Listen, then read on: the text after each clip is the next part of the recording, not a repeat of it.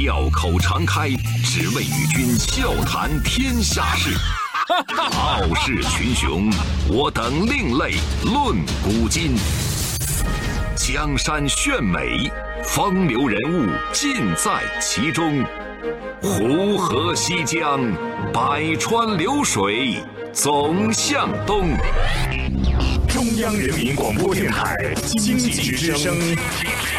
高丽掌门笑傲江湖，重返江湖，独骑笑傲。笑傲江湖，我是高丽。河南省辉县市西平罗乡的川中社区大学，是一所为当地留守妇女和老人开设的终生学习学校。中国农业大学社会学系教授孙庆忠在这个地方展开了乡村教育实验。二零一一年到二零一三年，围绕乡村教育困境，孙庆忠和同事在河北、河南，我们国家七个省份展开了调查。他们发现，乡村儿童进城住宿、读书已经是普遍现实，但即便是生活在乡村，对于孩子们来说，最重要的事情也是。出人头地，告别乡土，对家乡历史认知多少和自然风光亲近与否，早就无关紧要了。一些村落的礼俗传统，更是慢慢的淡出了乡村生活。现在的中国已经进入离土时代。乡村中国的概念是由费孝通先生在二十世纪四十年代提出的。当时呢，我们国家还基本处于封闭的乡土社会。那现如今，中国乡村发生了什么样的变化？孙庆忠看到当下的农耕文化在和城市化、现代化的对垒当中，已经处于倒退到不能再退的境地。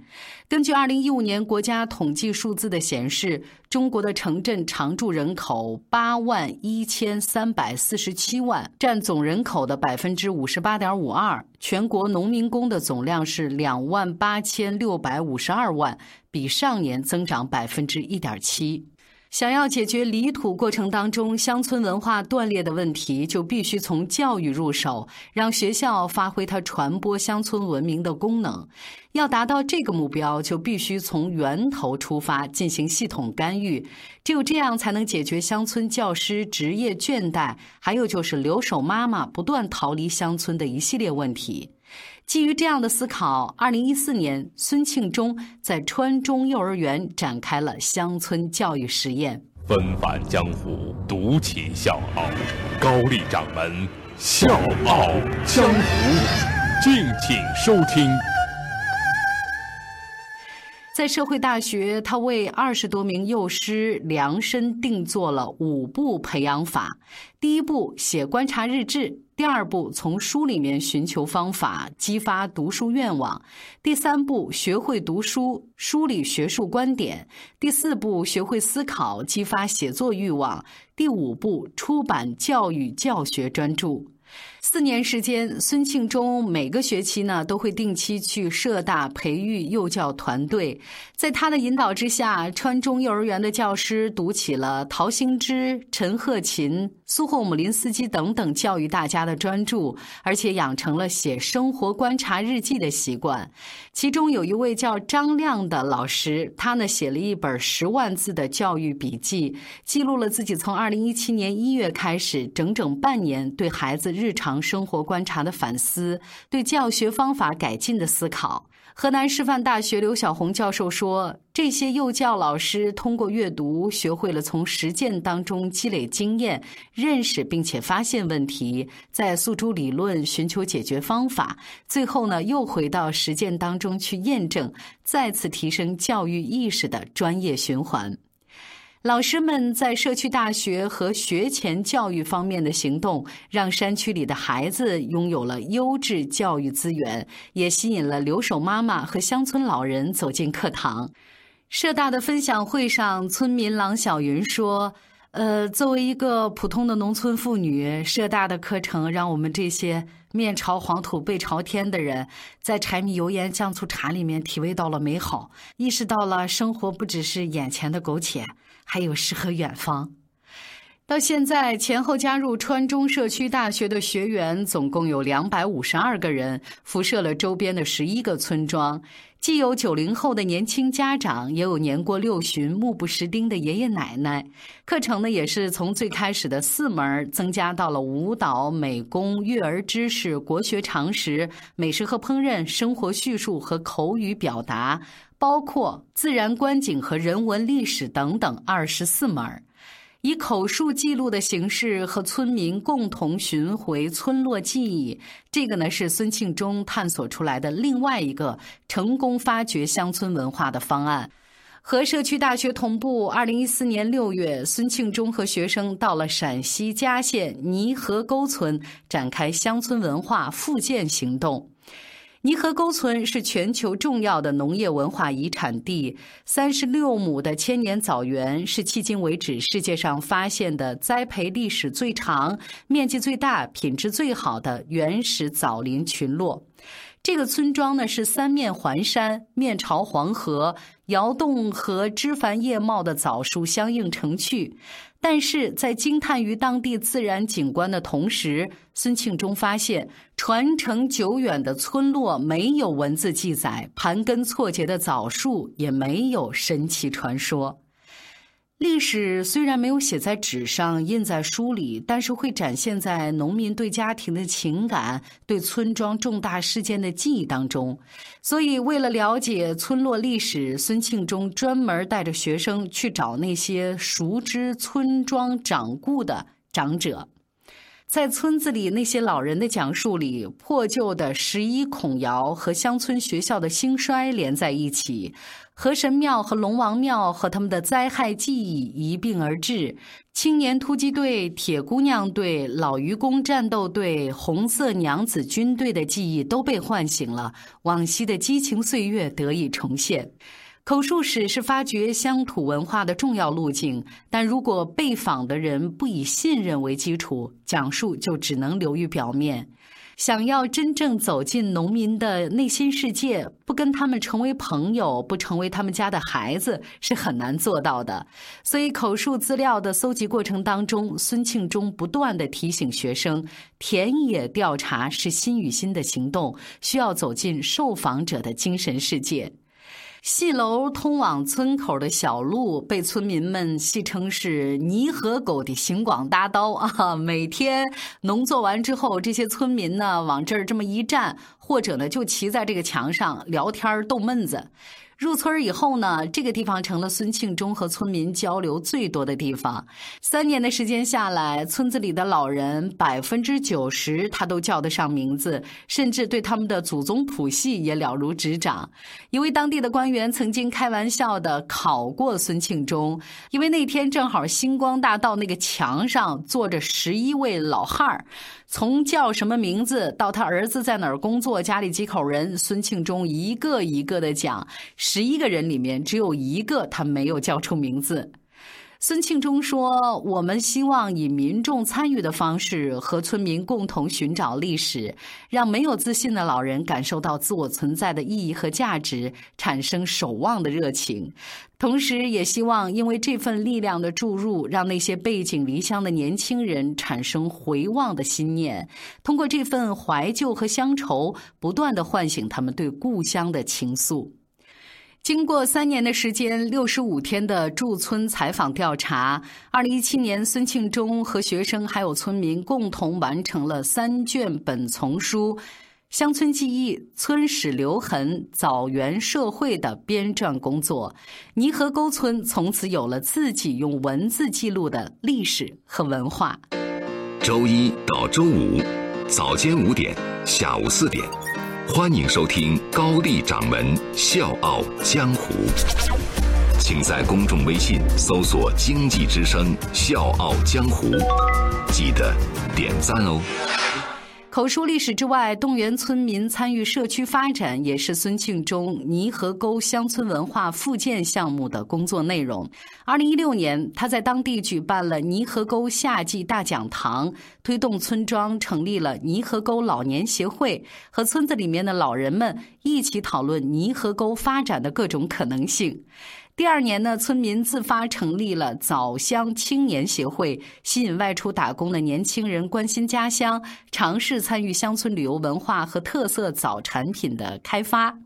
另外呢，泥河沟农历正月初三到初五的打醮仪式，三月十二的佛堂寺庙会等等这些传统的仪式，核心搭建的平台枣园文化节相得益彰，彰显了乡村文化的内生性力量。孙庆忠说：“本世纪初，人口学家预测，再过四十年，还将有五亿人生活在乡村。乡村富裕的核心就是让乡村重新拥有自己的活力，这是需要我们一起共同编织的乡村中国梦。”当然，乡村工作也并不都是愉快的体验。泥河沟隶属于我们国家十四个集中连片特困地区之一的吕梁特困片区。调研三年，每次听到泥河沟春旱无雨，枣花无法坐果，或者是打枣之前雨水连绵，果实烂了一地，孙庆忠的内心都会隐隐作痛。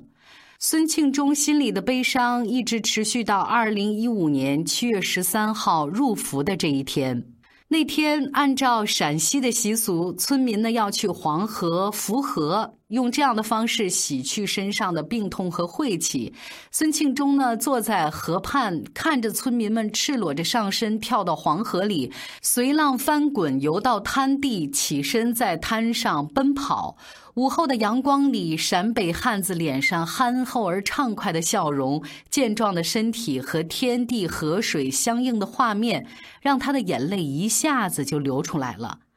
那一刻，他想起了作家路遥的《平凡的世界》，他了解了路遥，也明白了为什么天灾人祸频发，但并没有让黄土高原上的乡村故事就此终结。他感受到，在孤立无援的日子里，面对满目萧索的环境，村民们的心里依然是有一个清晰可见的希望。就是因为这份希望，他们相信自己的双手，相信生活一定会有转机。这大概就是平凡的世界里的悲喜人生吧。孙庆忠为他们胸襟的豁达感到惊讶，希望那黄河的水再柔一些，再慢一些，能让村民在黄河滩上就像孩子一样赤身自由的奔跑的时间再长一些。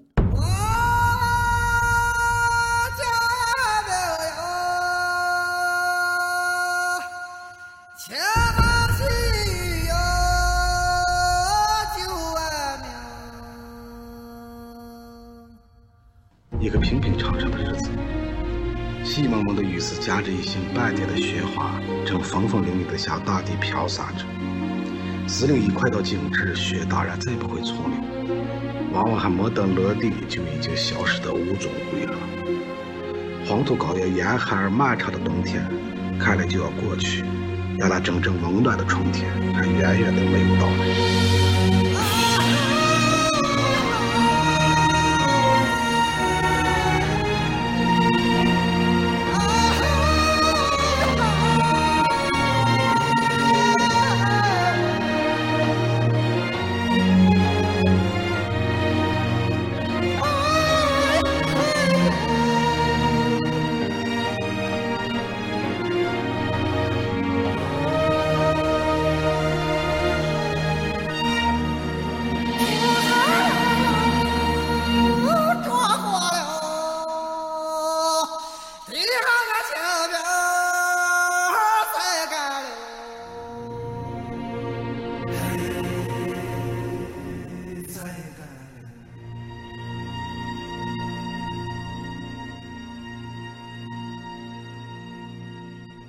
这个经历也被他看作是人生和学术领悟上的高峰体验。我希望再过二十年、三十年，我能拍着胸脯说，我已经用学者的真诚和良知，全心的对待了教师这份神圣的事业，为乡村文化、农业文明的复兴尽到了一个知识分子的责任。小强，我是高丽，明天见。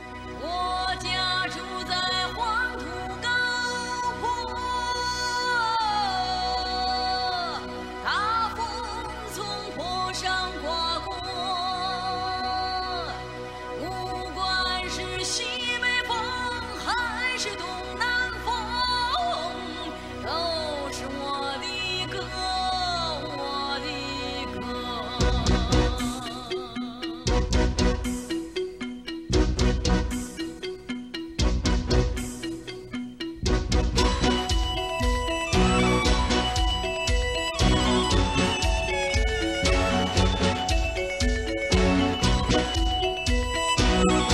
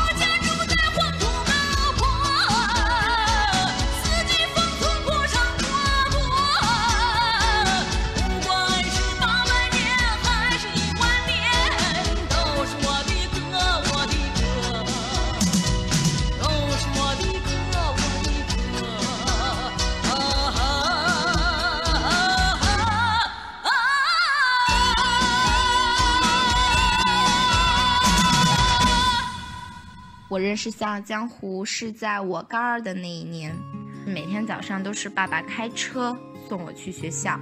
一次偶然的机会，我就调了频道，听到了《笑傲江湖》，觉得《笑傲江湖》里面的内容特别好，声音嗯特别好听，于是就很喜欢这个节目。然后一次听到高掌门推荐他的微信公众号，我就立马回家搜了你的微信公众号，里面有以前的一些节目，我就会时不时的拿出来看以前的节目，因为作为一个学生，能够通过您的节目去了解一些我不知道的一些事情，特别的充实吧，所以。我很谢谢高掌门，有很多次在写作文的时候突发灵感，然后想到了您的节目，然后我就会把它写下来，而且还会得高分。很感谢你陪了我两年，希望你继续将这个已经办了三年的节目继续办下去。嗯，我呢会继续支持您，高掌门。加油！我们都是好孩子，异想天开的孩子，相信爱可以永远啊！我们都是好孩子，最最善良的孩子，怀念着。